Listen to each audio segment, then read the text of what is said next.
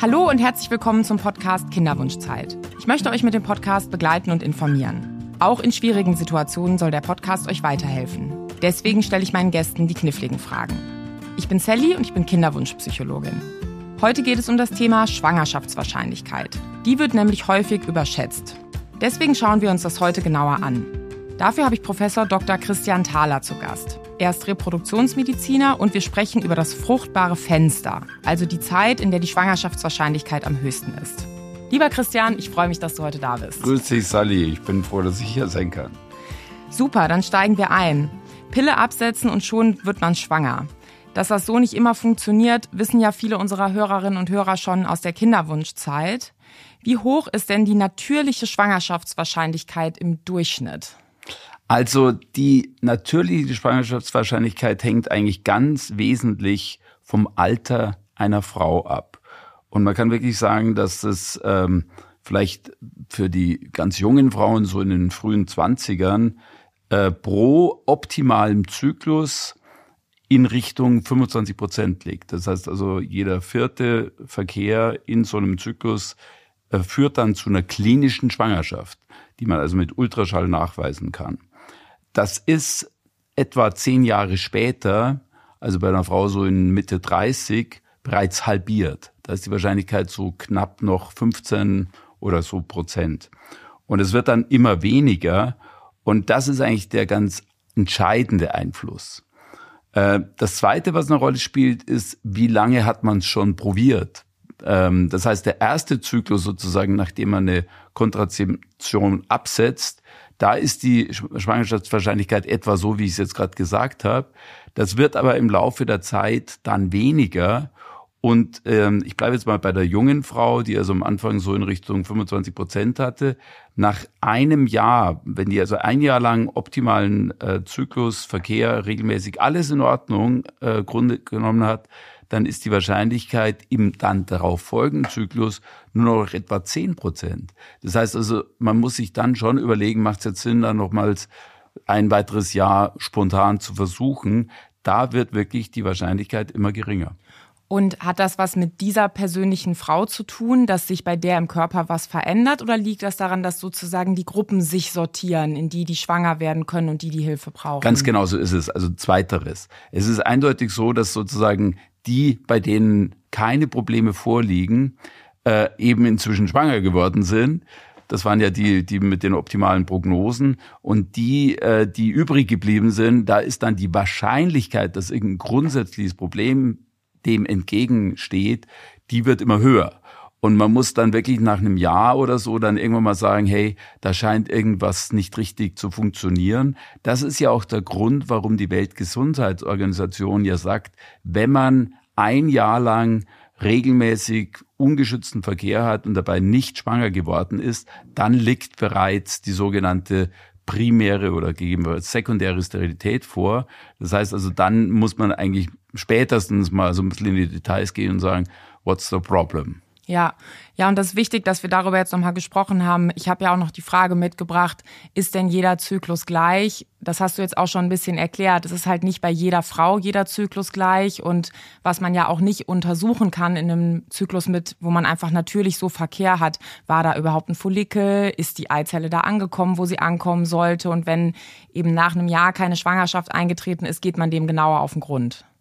Ja, also ich würde sagen, spätestens dann, das mit dem Ja würde ich jetzt gar nicht so in Stein gemeißelt sehen. Das ist, glaube ich, schon so ein bisschen die Frage, ob es vielleicht irgendwelche Hinweise gibt, dass da irgendwas nicht in Ordnung sein könnte. Hinweise zum Beispiel, ist der Zyklus überhaupt regelmäßig? Hinweise, womöglich hatte man ja vielleicht schon mal eine OP, eine durchgebrochene Blinddarmentzündung oder irgendwelche Eileiterentzündungen. Hinweise vom Mann, womöglich hatte der einen Leistenhoden. Also wenn irgend solche Sachen im Raum stehen, dann sollte man natürlich frühzeitig da auch schon mal gucken, ähm, wenn ähm, man womöglich ähm, vom Alter her in einem Bereich ist, wo man sagt, da ist der, da klopft die Zeit vielleicht auch ein bisschen an die Tür. Ab wann? Ähm, ja, also ich würde schon sagen, dass man so in Richtung Mitte 30 jetzt auch nicht unbedingt das Jahr unbedingt abwarten sollte, sondern dass man zum, vielleicht einfach mal guckt, mit irgendwelchen wenig eingreifenden Maßnahmen einen Ovulationstest mal zu machen, Das ist ja schon mal eine gute Voraussetzung. Vielleicht, dass der Mann einfach mal ein Spermiogramm machen lässt, das ist jetzt auch nicht so ganz eingreifendes.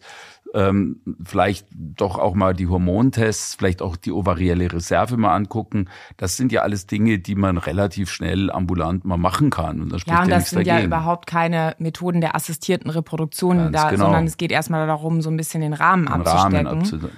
Und wann ist denn der optimale Zeitpunkt für Geschlechtsverkehr im Zyklus, um schwanger zu werden? Also das ist jetzt was ganz Interessantes, denn es ist tatsächlich, da gibt es in Australien äh, ziemlich gute äh, Befragungen, die haben gefragt, was ist eigentlich, wenn ein Paar Kinderwunsch hat, die setzen die Kontrazeption aus und haben dann mal ein paar Mal Verkehr nach Lust und Laune. Und dann nach drei, vier, fünf, sechs Monaten passiert nichts. Die, die Periode kommt regelmäßig zurück. Die allermeisten beginnen sich dann auf die fruchtbaren Tage zu konzentrieren. Das heißt also, sie gucken dann und sagen, okay, dann haben wir jetzt gezielt Verkehr. Und das Interessante ist aber, äh, die Informationen, woher wissen die eigentlich, wann die fruchtbaren Tage sind, die beziehen die teilweise aus ziemlich schrägen Quellen. Also mhm. irgendwie irgendwelchen Ratgebern, Freundinnen, Internet, Google und so. Teilweise fragen die auch tatsächlich äh, Frauenärztinnen, äh, wobei komischerweise auch da die Erkenntnis nicht ganz so evidenzbasiert ist. Also auch wenn Sie heute irgendeinen Frauenarzt an der nächsten Ecke fragen, können sie Glück oder auch nicht Glück haben, die sagen irgendwas oder auch nicht. Ja?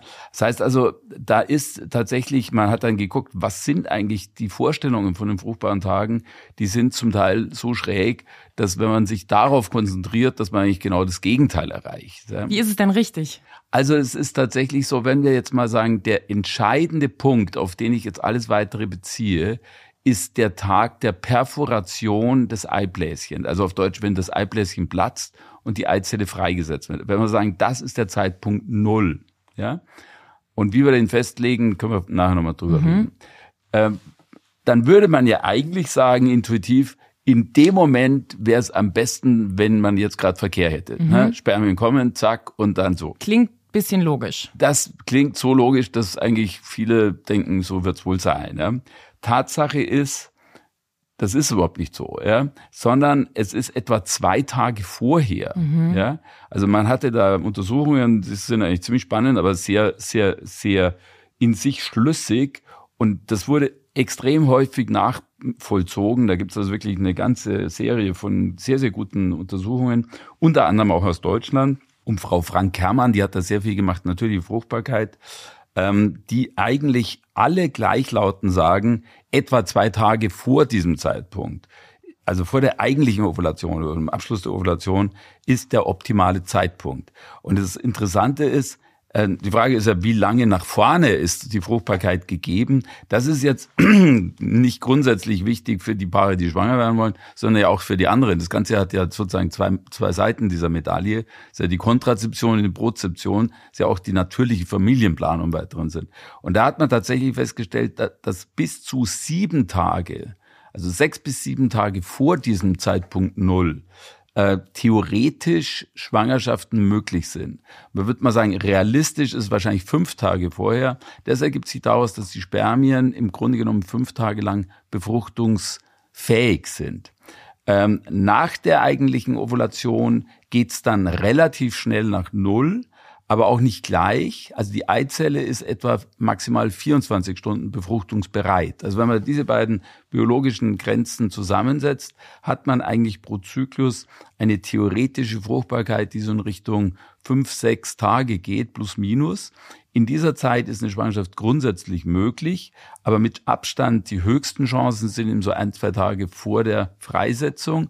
Und ähm, das ist jetzt natürlich vor allem wichtig für all die Paare, wo vielleicht andere Faktoren nicht so optimal sind. Also ich sage mal, vielleicht die etwas älteren Frauen, vielleicht die Männer, bei denen Spermien nicht ganz so optimal sind, wo also grundsätzlich eine Schwangerschaft möglich, aber nicht optimal ist. Weil bei denen ist natürlich ganz besonders wichtig, dass man sozusagen dann alles andere, was man beeinflussen kann, auch optimiert. Ja.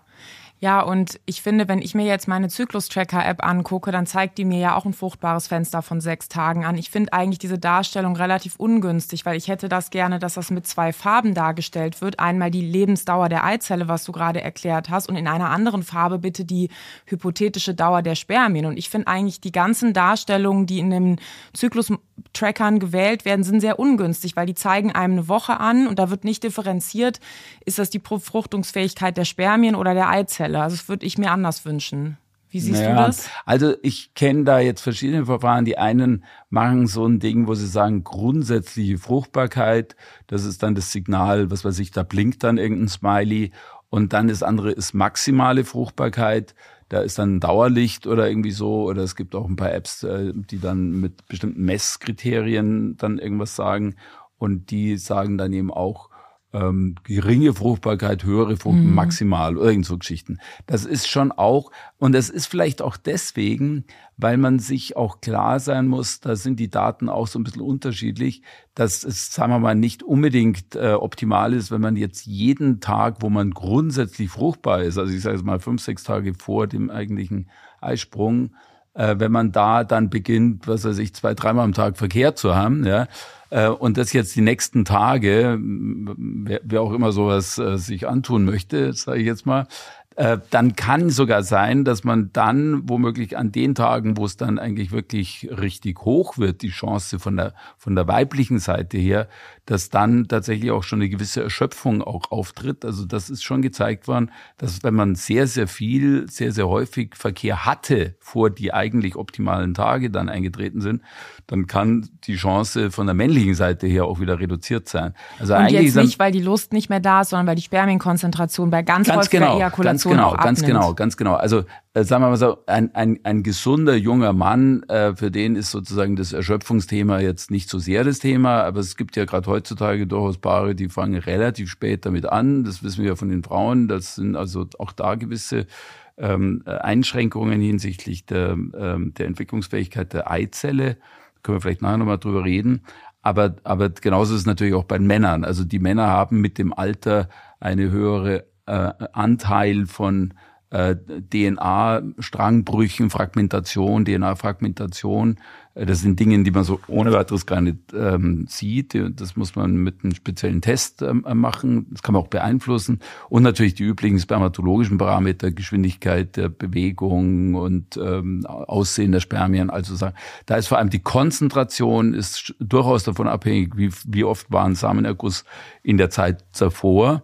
Weshalb wir ja auch mittlerweile standardisiert fordern, für ein gut beurteilbares Spermiogramm sollte man eine Karenz von drei bis fünf Tagen einhalten. Also wenn man da die Nacht vorher zweimal oder dreimal Verkehr hatte, dann würde ein guter Androloge, also ein Männerspezialist, würde sagen, das macht überhaupt keinen Sinn, da heute ein Spermiogramm ja. zu machen. Und welche Methoden kann ich denn jetzt nutzen, um mein fruchtbares Fenster als Frau, also den Eisprung, äh, zu messen oder zu erfassen? Es gibt ja ganz günstige Ovulationstests in der Drogerie. Es gibt aber auch Sachen, die irgendwas im Atem messen oder Thermometer, die ich in die Scheide lege, alles Mögliche. Also Kannst du da was zu sagen? Also grundsätzlich ist ja so, äh, die, es, es geht ja eigentlich um die Freisetzung einer reifen Eizelle. Und ähm, die sehen wir ja in der normalen Situation nicht. Das heißt, wir, wir brauchen eigentlich irgendwelche indirekten Hinweise darauf, dass die Eizelle freigesetzt wird. Und da gibt's bei der Frau nun tatsächlich eine ganze Vielfalt, die im Wesentlichen eigentlich ähm, in irgendeiner Weise von den begleitenden hormonellen Veränderungen mit beeinflusst werden. Und ähm, da ist, ähm, wenn wir jetzt mal keine Hormonanalysen machen wollen, wobei man das ja kann, du hast ja schon äh, den Hinweis gegeben auf den Eisprungtest, Urin und so weiter. Äh, aber es gibt ja auch indirekte Veränderungen am Körper einer Frau, äh, die die durchaus wahrnehmen kann. Das ist ja die sogenannte symptothermale Methode, wo man also einerseits die Temperatur und Symptome äh, feststellen kann. Und die Temperatur ist tatsächlich so, dass die durch die Hormone, die nach dem Eisprung äh, oder im Rahmen der Ovulation freigesetzt werden, das ist vor allem das Progesteron, bestimmte äh, Metaboliten des Progesterons, also äh, Spaltprodukte, äh, die erhöhen die Körpertemperatur. Und das heißt, wenn man das messen kann, da muss man natürlich immer in der Früh und das muss ziemlich genau gemacht werden, dann kann man daraus den Schluss ziehen, es wird offensichtlich irgendwie Progesteron freigesetzt und das ist eigentlich ein Hinweis darauf, dass eine Ovulation stattgefunden hat. Das ist also schon mal eine ziemlich gute Methode zu sagen, es gibt mit hoher Wahrscheinlichkeit einen Eisprung. Das hilft mir jetzt aber ja nicht, meinem Freund zwei bis drei Tage vorher Bescheid zu sagen, bitte keine Selbstbefriedigung mehr, damit wir dann zwei Tage vor meinem Eisprung Verkehr haben können. Wie mache ich das? Genau. Also das ist nämlich genau der entscheidende Punkt, denn wir haben ja vorher gesagt, mit der Ovulation, also mit dem Ansteigen des Progesterons beziehungsweise der Temperatur, geht's ja dann bereits sehr deutlich nach unten. Da kann man sagen, okay, äh, der Eisprung war wahrscheinlich da, das ist ja auch mal schon mal eine ganz gute Info, aber eigentlich ist das Fenster jetzt fast zu. Und da kann man jetzt zwei Möglichkeiten. Die eine ist, dass ich sage, naja gut, ich weiß, dass das am 13. Zyklustag war, dann könnte ich ja mit einer gewissen Wahrscheinlichkeit beim nächsten Mal schon am 11. Tag dann sozusagen den, den äh, optimalen Verkehr haben. Das erfordert aber, dass man eine Konstanz hat im Zyklus. Und das ist im Grunde genommen sogar nur für einen relativ kleinen Teil der Frauen der Fall. Das ist also eigentlich eine Methode, die zwar von vielen der Apps so gemacht wird, dass man, sagen wir, drei oder vier Mal das beobachtet und dann sagt man, beim fünften Mal wird es ja wahrscheinlich wieder so sein. Das ist aber wishful thinking. Das ist häufig nicht der Fall. Ja, und das ist nur rechnerisch. Also die machen Ganz nur genau. rechnerisch eine ich sag mal, man kann das jetzt im Podcast nicht sehen. Ich mache jetzt so Anführungsstriche mit den Fingern, eine Vorhersage. Und da muss man eben sehr vorsichtig Ganz sein, genau. weil das ist nur rechnerisch in die Vergangenheit geguckt und sagt eigentlich für die Zukunft nichts vorher. Und ich habe gehört, dass dann so eine ganz gute Methode ist, wenn der Zyklus einigermaßen stabil ist, jeden zweiten Tag Verkehr. Und dann hat man eine relativ hohe Wahrscheinlichkeit, dass man über eine Dauer von 10, 12 Zyklen dann ganz gut die fruchtbaren Tage trifft. Also zwei Sachen. Das eine ist, um das nochmal zu sagen, viele Apps, und das ist durchaus kritisch zu sehen, haben diese Methode, dass sie praktisch die Temperatur messen. Das ist ja was relativ leicht Machbares, obwohl es auch nicht jedermann oder jeder Frau Sache ist, und rechnen dann zurück. Das sind die sogenannten kalkulothermalen Methoden, mhm. also auf Neudeutsch. Ja. Die zweite Geschichte, was du es gerade erwähnst, ist das mit den alle zwei Tage. Da gibt's ja amerikanische äh, Fachgesellschaften, die sagen, forget it all alle zwei Tage Verkehr, so ungefähr einfach immer, immer während. Also während der Blutung muss man jetzt nicht unbedingt, weil die Wahrscheinlichkeit schwanger zu werden ist da sehr gering, aber ansonsten einfach alle, alle zwei Tage. Das ist jetzt eine tolle Idee. Die ist rein biologisch, rein reproduktionsphysiologisch auch stimmig. Deswegen sagen die das so. Jetzt muss man sagen, das sind wahrscheinlich irgendwelche alten Männer, die eigentlich keine Ahnung von der Realität haben. Die Realität ist, dass heute junge Leute einfach was anderes auch mal gelegentlich zu tun haben als alle zwei Tage im Verkehr. Die haben irgendwas zu tun, die müssen weg, die arbeiten. Und dann gibt's noch eine andere Sache, die haben womöglich keinen Bock. Also die wollen überhaupt nicht. Ja? Und Sexualität hat ja irgendwie auch was Spontanes und soll Spaß machen und so weiter. Das ist, finde ich, was ganz Wichtiges, dass man nicht äh, den Spaß, die, die, die Lust, irgendwie die Freude, die Energie, die man aus der Sexualität ja durchaus haben kann und sollte, dass man die zu Opfer bringt für den Kinderwunsch. Also das sollte eigentlich Teil des Ganzen sein, soweit es irgendwie geht. Das ist mir auch als Reproduktionsmediziner durchaus bewusst und sollte jetzt nicht irgendwie sagen, so von, von wegen, ihr müsst halt Opfer bringen, ihr müsst den Sex, oder? Also insofern, die Sache mit den alle zwei Tage ist reproduktionsphysiologisch sinnvoll und es gibt durchaus Paare, die finden es super gut und machen das ne, schön, aber es ist kein It's not a must. Und dafür, dafür gibt's ja eigentlich das Fertility Awareness. Das ist ja eigentlich die Methode, die dann sagt, okay, ihr sollt natürlich, und das sage ich denen auch, wenn ihr Spaß habt, dann habt bitte auch Spaß, selbst wenn es in der App heißt, keine Fertilität. Ja. Es ist auch dann erlaubt. Ja. Ja. Und auch wenn es heißt Superfertilität und ihr habt einfach bei besten Willen Migräne oder irgendwas anderes, äh, oder bei den Männern, dass die da gerade irgendwie Fußballspiel anschauen müssen. Okay, just do it oder leave it. Ja. ja. Also das mit den zwei Tagen ist richtig, aber eigentlich ist diese ganze Fertility Awareness ist eigentlich vor allem für die wichtig, einfach halt gelegentlich das dann auch nutzen wollen.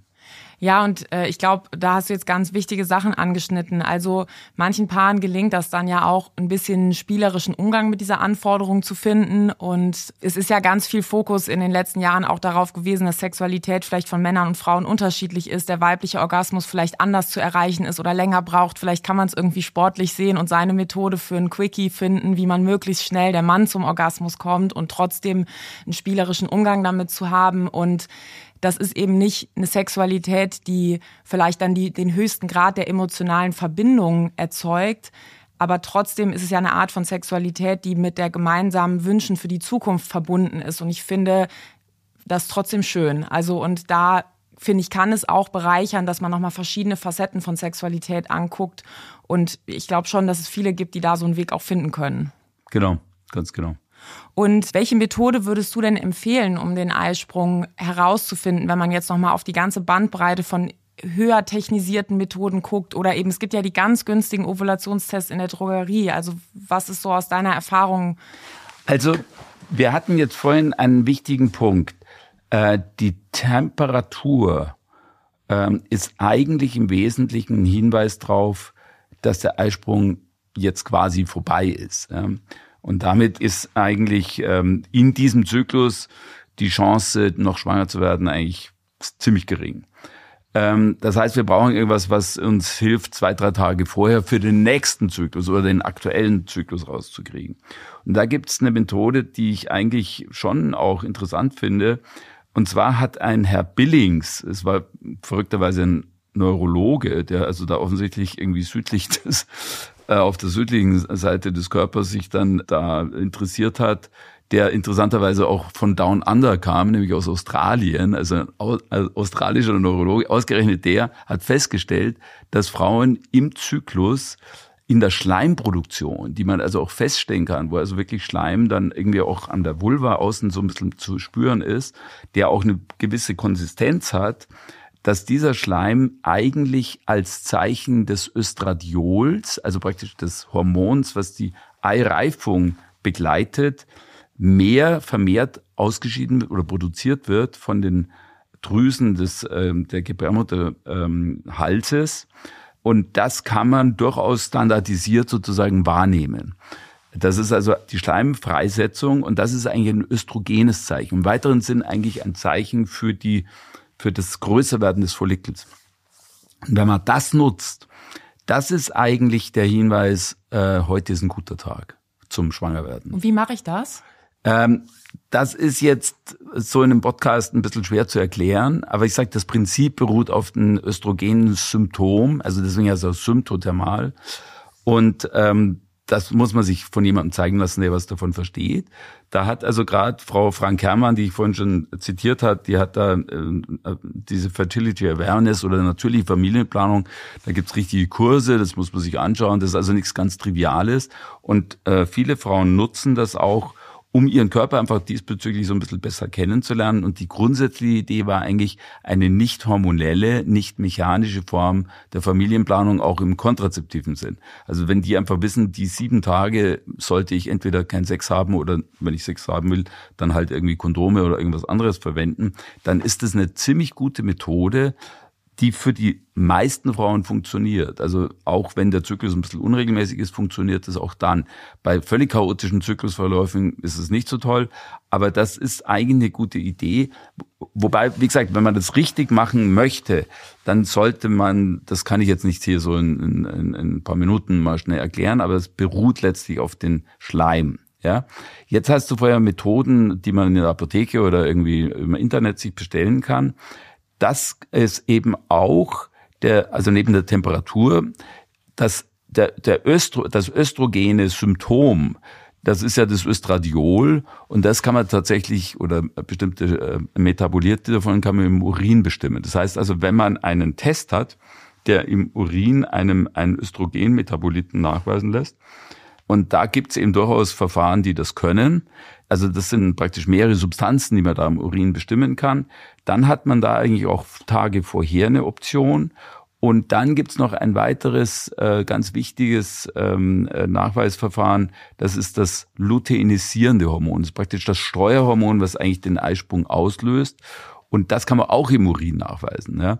Also mit diesen Tests kann man auch ohne irgendwelche Schleim- und Temperaturgeschichten eigentlich relativ sehr gut diese fruchtbaren Tage nachweisen. Und da gibt es alle möglichen Verfahren mit, mit irgendwelchen Nachweis-Gadgets oder eben mit Streifentests oder im Prinzip so ein bisschen wie der Schwangerschaftstest. Also muss man natürlich logischerweise ein paar Tage im Zyklus machen. Ähm, das ist eigentlich eine, eine, sehr hochwertige äh, Methode, die nämlich eigentlich aus meiner Sicht sogar noch ein weiteres ähm, Ergebnis liefert, also neben dem, dass man sagt, heute ist ein guter Tag, kann man dann auch noch äh, letztlich feststellen, hat man überhaupt eine Ovulation? Mhm. Denn wenn man zwei oder drei Zyklen hintereinander da keine so eindeutige Ovulation hat, ja, dann ist es ein weiterer Grund, dass man da wirklich mal beim Gynäkologen äh, das mal irgendwie überprüfen lässt. Denn da macht es auch keinen Sinn, wenn ich da zwei Jahre lang irgendwie versuche zu testen. Was man dann noch machen kann, das ist aber jetzt schon eigentlich was, was wir dann im Rahmen der Kinderwunschdiagnostik empfehlen, von diesem Tag ab, also von dem Tag, wo man sagt, heute wäre eigentlich ein optimaler Zeitpunkt, da wird ja dann das Progesteron freigesetzt und es, das macht tatsächlich Sinn, im Blut zu messen, um festzustellen, ist es ausreichend hoch. Also etwa acht Tage nach diesem optimalen Zeitpunkt sollte dieses Progesteron einen gewissen Schwellenwert überschreiten. Und das wird jetzt schon ein bisschen differenzierter. Das kann uns nämlich zeigen, ist das Eibläschen, was da sozusagen ovuliert ist, ist das reif gewesen. Und das ist eigentlich ein Punkt, den wir immer gerne noch machen im Rahmen einer, ich sage jetzt mal, etwas höherwertigen Zyklusdiagnostik. Nicht nur, heute ist der optimale Tag und es ist eine Ovulation, sondern war, war es dann auch ein reifes Eibläschen. Die anderen Tests, die sagen eigentlich nur, die Ampel ist grün. Ja, das sagt, das Signal ist da.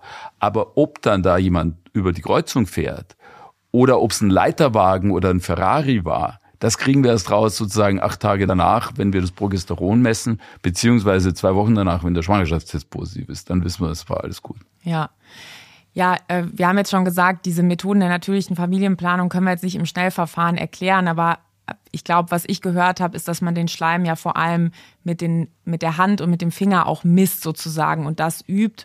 Und das ist einfach wichtig, dann für sich auch zu gucken, ist das eine Methode, die für mich in meinem Alltag auch anwendbar ist. Wenn ich jetzt extrem viel unterwegs bin und öffentliche Toiletten benutzen muss, habe ich vielleicht nicht immer die Möglichkeit, mit sauberen Fingern das zu machen.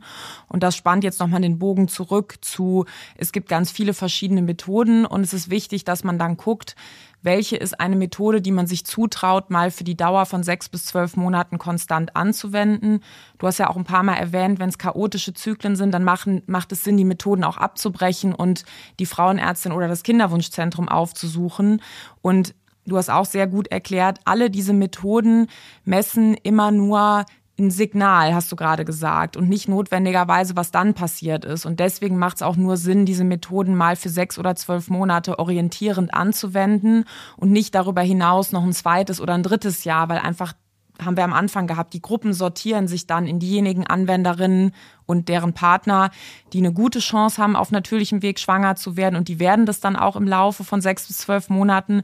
Und die anderen brauchen wahrscheinlich irgendwelche weitergehen unterstützenden Labor- oder medizinischen Maßnahmen so. Und dann eben eine Methode zu finden, die man für sich mal für ein Jahr konstant anwenden kann und dranbleiben, ist, glaube ich, auch wichtig. Ganz genau. Also da wollte ich vielleicht nochmal drauf eingehen. Du sagtest vorhin, dass es ja auch andere Gadgets gibt, die dann ähm, mit Ausatemluft oder auch Herzfrequenz oder irgendwelchen äh, zusätzlichen Körperfunktionen, die man über Nacht mit, mit bestimmten Sensoren aufzeichnen kann und dann auswertet.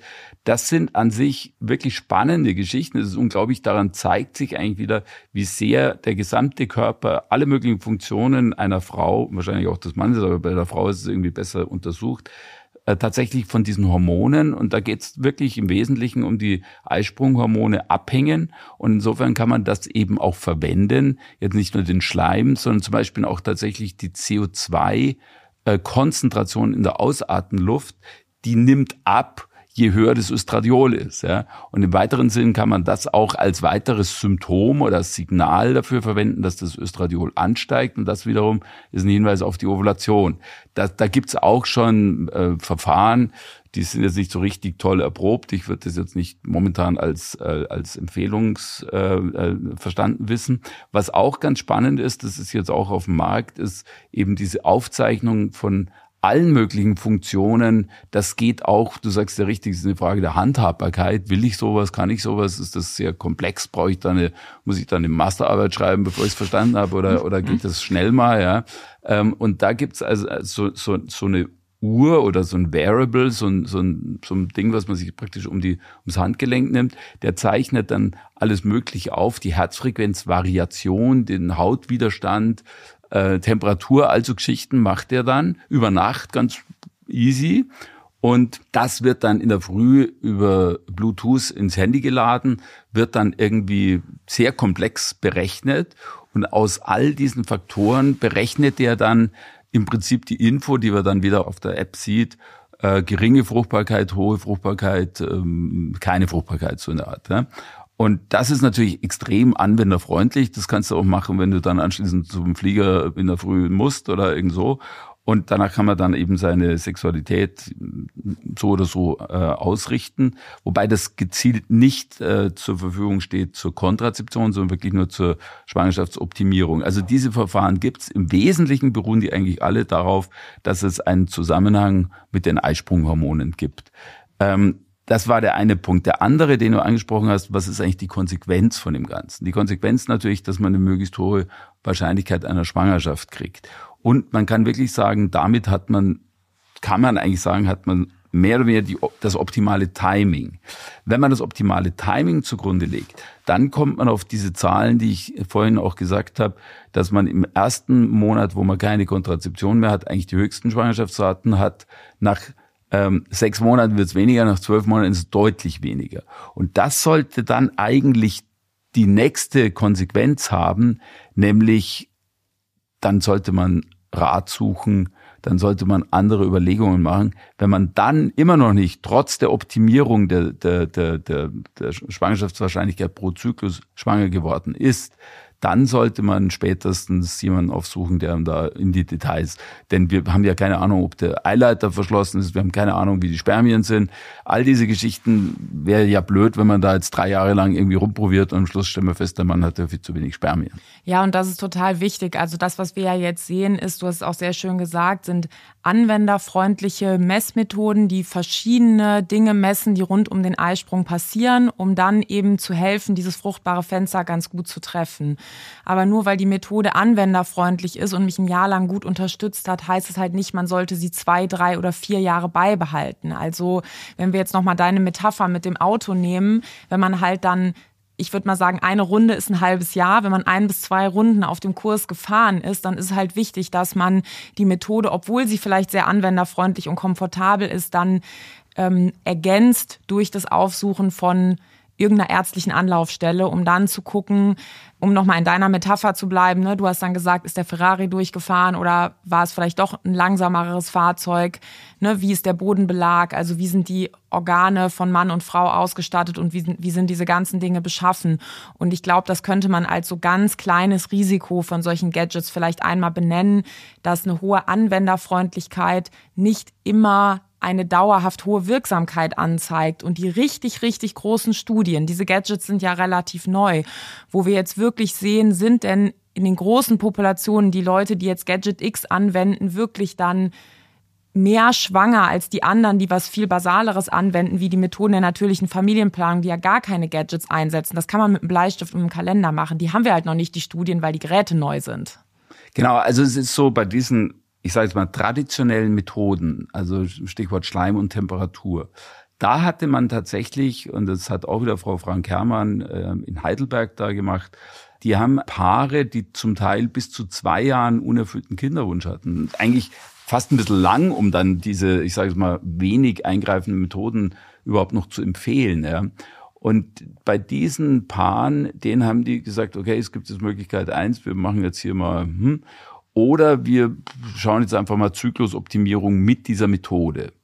Und die haben tatsächlich im nachfolgenden Jahr die Schwangerschaftsraten fast nochmals um die Hälfte erhöhen können. Also die, die spontanen Schwangerschaftsraten dieser Gruppe, die dann sozusagen einfach mal gar nichts gemacht haben, sondern einfach nur Verkehr hatten, nach Lust und Laune, sage ich jetzt mal, die waren so in der Gegend von 20, 25 Prozent im ganzen Jahr, also auch nicht so richtig viel. Und die anderen hatten doch in Richtung über 50 Prozent Schwangerschaften, wenn sie diese Methode genutzt haben.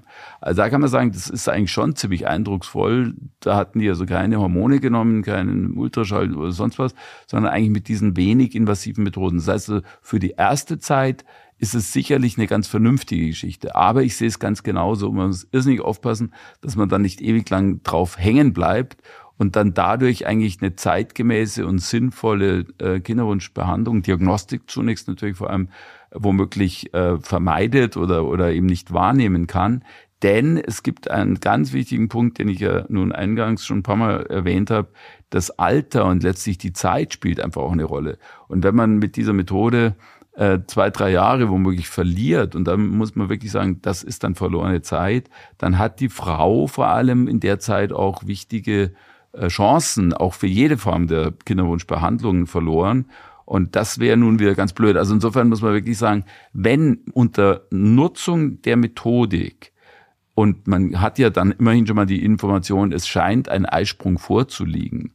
Wenn unter der Nutzung der Methode bei offensichtlichem Eisprungnachweis nach sechs Monaten keine Schwangerschaft eintritt, dann würde man wirklich zunehmend über, über eine weitere Diagnostik bei einem Spezialisten nachdenken. Speziell, wenn man jetzt womöglich nicht mehr Mitte 20 ist, sondern ein bisschen älter. Und aller, aller spätestens nach einem Jahr liegt offensichtlich ein Problem vor. Und das wird nicht dadurch besser, dass man hier irgendwelche Methoden verwendet, um den Zyklus zu optimieren, sondern es wird schlechter. Und deswegen, ähm, das ist ein ganz wichtiger Punkt. Eigentlich eine der Hauptnebenwirkungsmöglichkeiten dieser Methode ist der Zeitverlust. Ja, genau, nämlich dass die Methode dazu führt, dass man das noch weitermacht und eigentlich das Aufsuchen der medizinischen Hilfe dann aufschiebt. Und das ist jetzt vielleicht auch nochmal eine Message an die Hörerinnen und Hörer, die vielleicht sagen, ja, wir haben das probiert mit Verkehr zum optimalen Zeitpunkt, aber dann war hier die Geschäftsreise und da hatten wir keine Lust. Also wenn ihr nach sechs Monaten gemerkt habt, ihr kriegt das nicht umgesetzt, selbst wenn vielleicht das fruchtbare Fenster gemessen wurde, dann vielleicht auch mal lieber medizinische Hilfe aufsuchen und nicht, dass ihr dann denkt, ihr könnt euch nicht dahin trauen in die Behandlung, weil ihr dann sagen müsst, ja, wir kennen eigentlich die Methoden zur Ermittlung des Eisprungs und wir kriegen aber die Sexualität zu dem Zeitpunkt nicht hin. Also auf jeden Fall dann medizinische Hilfe aufsuchen und nochmal abchecken lassen. Ist bei euch denn, wie wir es eben gesagt haben, mit der Ampel alles auf grün und ihr bekommt wirklich nochmal eine Ermutigung von den medizinischen Fachkräften, das echt nochmal zu probieren oder vielleicht wird was aufgedeckt, wo man sieht, na ja, selbst wenn ihr es hinkriegen würdet, sind leider eure Chancen nicht so hoch. Also da auf keinen Fall irgendwelche Scheu zu haben, dann Behandlung aufzusuchen. Genau. Also hundertprozentig genauso würde ich sehen. Ja. Und wie ist denn deine Erfahrung hier ähm, im Kinderwunschzentrum? Wie viele Paare kommen denn und haben die Methoden, über die wir gesprochen haben, dann schon so konsequent angewendet oder wie viele wissen gar nicht davon? Also es ist eigentlich so, dass ich es auch nutze, um auch die Diagnostik zu kriegen. Also mir ist ja auch wichtig, ähm, ist da ein Eisprung da? Das ist ja was ganz Wichtiges schon im ersten Ansatz. Ich schicke dann schon die Männer, oder wir machen das natürlich auch selbst, dass wir bei den Männern mit unseren Männerärzten dann entsprechende Diagnostik-Spermiogramme machen. Das ist im, im Vorfeld dann immer wichtig, aber spätestens dann will ich mindestens mal einen Zyklus mit diesen Methoden, also da, da nehmen wir dann die Hormonstäbchen für den Urintest und dann acht Tage nachher das Progesteron. Viele, und das ist schon wahr, viele kommen mittlerweile schon mit der Information, wir haben jetzt schon sechs oder zwölf Monate lang das probiert. Das ist wiederum auch hilfreich, denn dann kann man ja einen ganz wichtigen Punkt womöglich auch in der weiteren Therapieplanung schon nutzen. Man kann nämlich sagen, die konservativen Therapiemaßnahmen sind damit eigentlich abgeschlossen und man muss sagen, wir haben leider nicht zur Schwangerschaft geführt. Was heißt konservativ? Konservativ heißt eben ohne jetzt die assistierte Fortpflanzung zu nutzen, also ohne IVF, ohne Zyklusmonitoring, ohne Medikamente. Und das ist insofern ein relativ wichtiger Punkt. Ein nicht unerheblicher Teil unserer Kinderwunschpaare kommt ja letztendlich auch nach durchlaufender Diagnostik auf keine klare Ursache. Also die werden nicht schwanger, eigentlich funktioniert alles wunderbar, aber ähm, dann sagt man, und das ist auch sehr gut gezeigt, da gibt es auch entsprechende Empfehlungen, dass man dann die Methoden assistierten Fortpflanzung nutzt, das ist eigentlich im Regelfall dann nicht mehr die sogenannte intrauterine Insemination, dass man praktisch äh, Spermien in die Gebärmutter einbringt. Das ist im Allgemeinen gar nicht mehr besonders zusätzlich sinnvoll, wenn man vorher schon die anderen Methoden verwendet hat, sondern dann ist es bereits tatsächlich im Prinzip die In-vitro-Fertilisation, gegebenenfalls sogar das ICSI, äh, wo man dann sagt, dann wird die Wahrscheinlichkeit einer Schwangerschaft nachfolgend ja, wenn man sagt, wir haben nach einem Jahr noch eine Chance bei einer jungen Frau von zehn Prozent, die ist vielleicht bei einer älteren Frau dann nur noch fünf oder acht Prozent. Wenn wir dem gegenüber dann im nächsten Zyklus eine IVF-ICSI machen, kommen wir halt dann in Richtung 40. Also damit äh, tut man halt wirklich die Chancen dramatisch erhöhen. Und das muss man einfach besprechen als eine Option. Und das lässt sich im Allgemeinen auch mit den Versicherungen auch relativ gut so argumentieren, wenn man eben sagt, es wurden vorher schon ähm, eigentlich ist da im Allgemeinen sechsmal ausreichend, wenn man sagt, es wurde in sechs Zyklen bereits äh, eine konservative Maßnahme, also das Zyklusmonitoring und Geschlechtsverkehr zum optimalen Zeitpunkt durchgeführt ohne Schwangerschaft, dann hat man das sozusagen auch vorbereitet. Und das ist, glaube ich, eigentlich eine optimale Vorbereitung, es sei denn, es gibt irgendeinen guten Grund, vorher schon mal genau nachzugucken. Ja, ja, das finde ich ganz wichtig und ich glaube, was oft aus psychologischer Sicht halt gar nicht so einfach ist, was du auch gerade gesagt hast, dass dann zwar Diagnostik gemacht wird und eigentlich aber nichts identifiziert werden kann, wo man sagen kann, genau das war der Grund.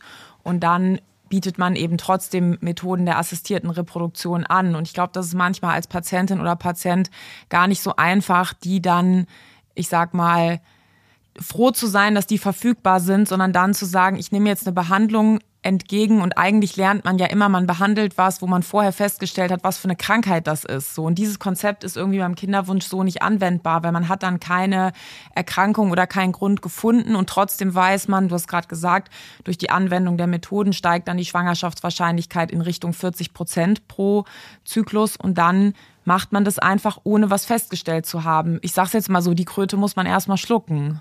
Also das ist, glaube ich, ein ganz wichtiger Punkt und das ist eigentlich einer der richtig schwierigen äh, Aspekte.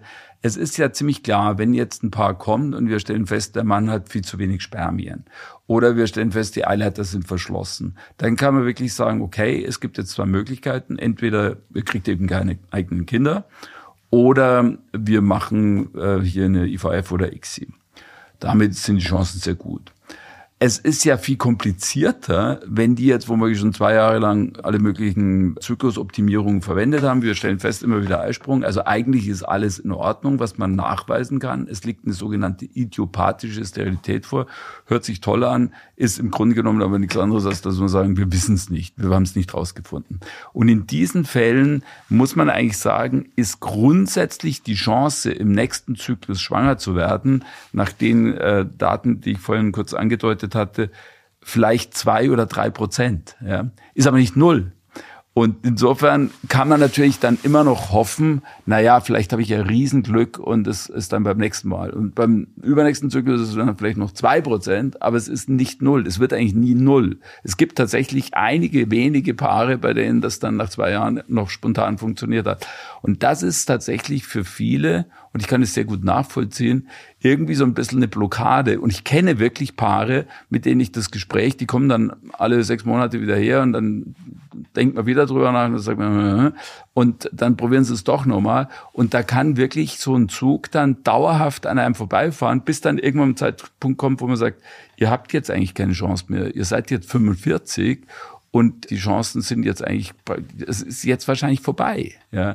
Und das ist natürlich was ganz Schlimmes, aber oftmals ist so diese Hoffnung, diese Resthoffnung, ist was ganz Schwieriges auch. Ja, und weil natürlich auf diese Wundergeschichten dann die Medien ihre Lupe draufhalten, sind diese Wundergeschichten, wenn man jetzt im Internet sucht, völlig überrepräsentiert in der Darstellung. Und wie du es auch gesagt hast, null ist die Wahrscheinlichkeit bei fast niemandem. Das sind ganz wenige Menschen, die es erkrankungsmäßig so trifft, dass man wirklich sagen kann, hier ist jetzt die Wahrscheinlichkeit null. Und auch das ist eigentlich eine Betrachtung der Vergangenheit und keine Vorhersage für die Zukunft. Auch da kann nochmal hier und da, und das ist eigentlich dann auch kein Wunder, sondern das ist einfach eine Person, die man aufgrund der Vergangenheitsdaten der falschen Gruppe zugeordnet hat. So. Ja.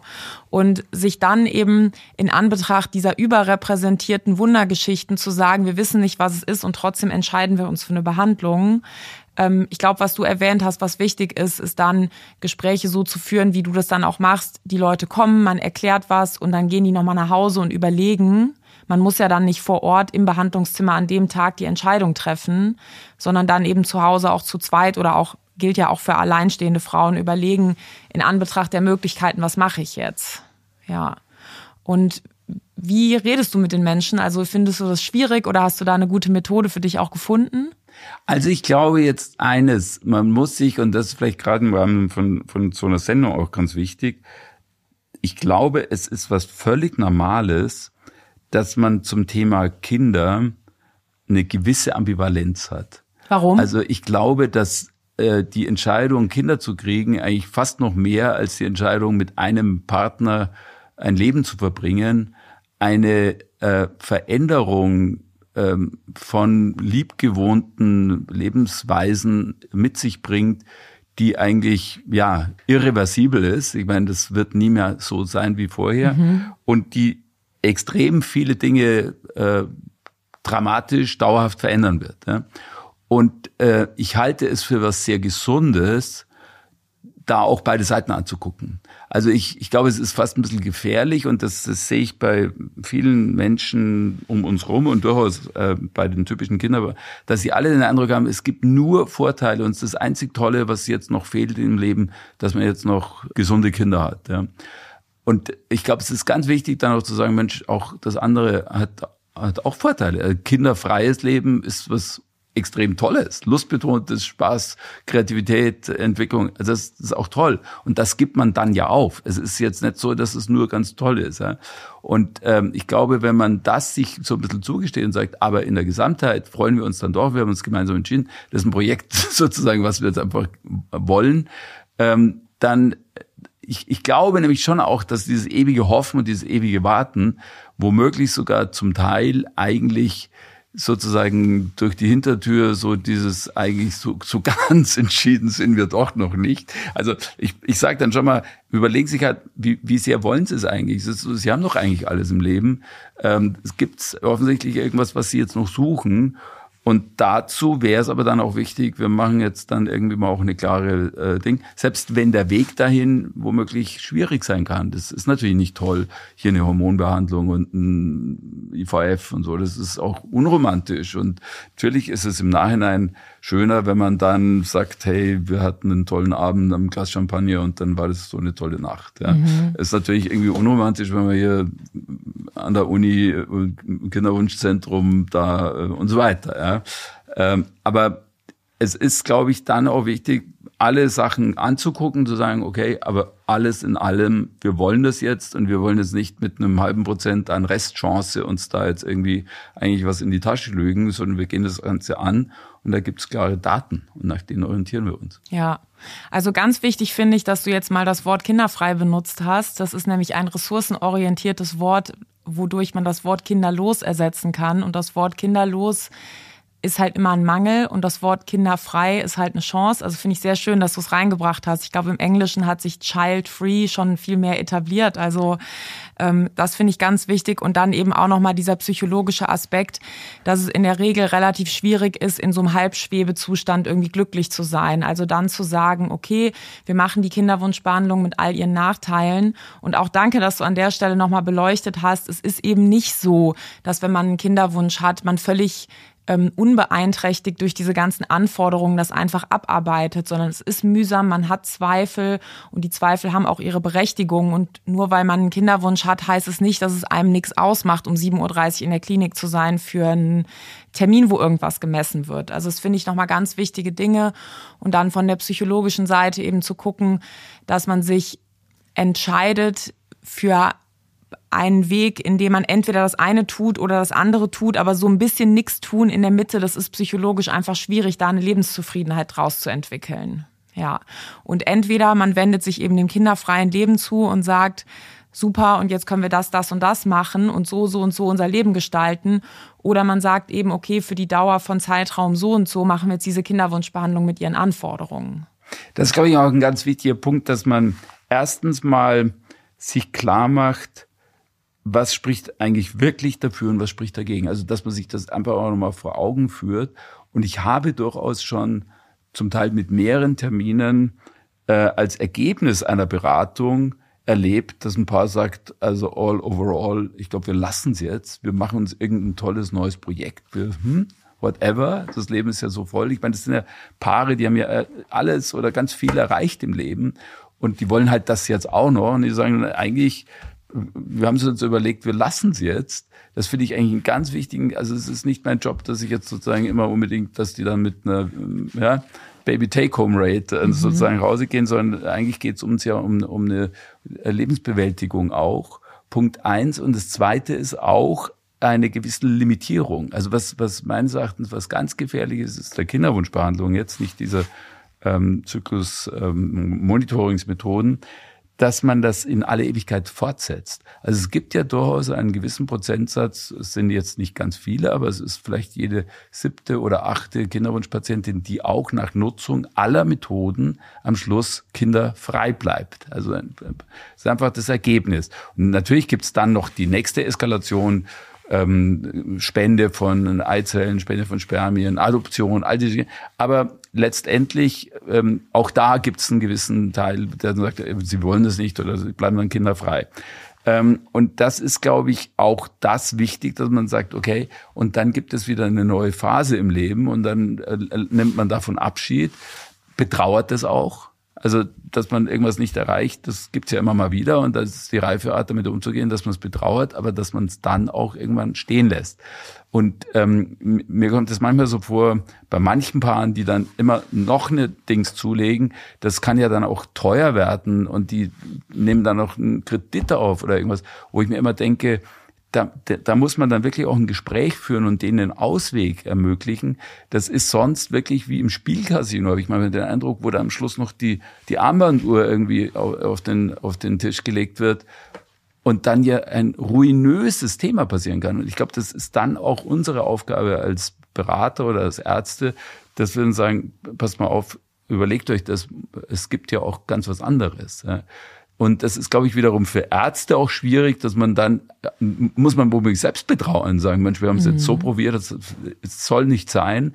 Ähm, wenn man auf Dauer gesehen an die Betonwand läuft, dann gibt es nur die Möglichkeit, sich umzudrehen und die Tür irgendwo anders zu suchen, als immer wieder an der Wand zu, zu knabbern. Ja. Ja. ja, ja, das finde ich jetzt einen ganz schönen Abschluss nochmal, weil ich finde, das erhöht nochmal ganz doll das Vertrauen, sich eben an die Reproduktionsmediziner und Reproduktionsmedizinerinnen zu wenden, weil so wie du das jetzt erklärt hast, so erlebe ich das auch, dass ihr als Berufsstand euch nämlich genau so versteht, als Begleiter durch diese Zeit und der Erfolg am Ende dieser Zeit ist nicht immer Kinder zu haben, sondern der Erfolg am Ende dieser Zeit ist, dass man gut begleitet wurde durch die Zeit und am Ende als Paar oder Einzelperson für sich eine Lebensentscheidung hat und auch auf dem Weg nicht allein gelassen und gut begleitet wurde. Also vielen Dank, dass du das nochmal so zusammengefasst hast. Wir haben jetzt, glaube ich, das Thema wirklich toll umrundet. Also vielen Dank für die Zeit, mit mir über dieses Thema zu sprechen. Liebe Hörerinnen und Hörer, wenn ihr euch ein Thema wünscht, dann schreibt an 416r.bmfsfj.bund.de. Die E-Mail-Adresse findet ihr in der Episodenbeschreibung. Dieser Podcast ist Teil eines Unterstützungspakets und zwar vom Informationsportal Kinderwunsch. Auch diesen Link findet ihr in der Episodenbeschreibung. Abonniert den Podcast auf dem Podcast-Player eurer Wahl und wenn er euch gefällt, gebt dem Podcast eine 5-Sterne-Bewertung. Das hilft uns, noch mehr Menschen mit dem Thema zu erreichen. Vielen Dank fürs Zuhören und ich freue mich schon auf die nächste Folge. Weitere Hilfe und Unterstützung finden Sie auf dem Informationsportal des Familienministeriums unter www.informationsportal-kinderwunsch.de.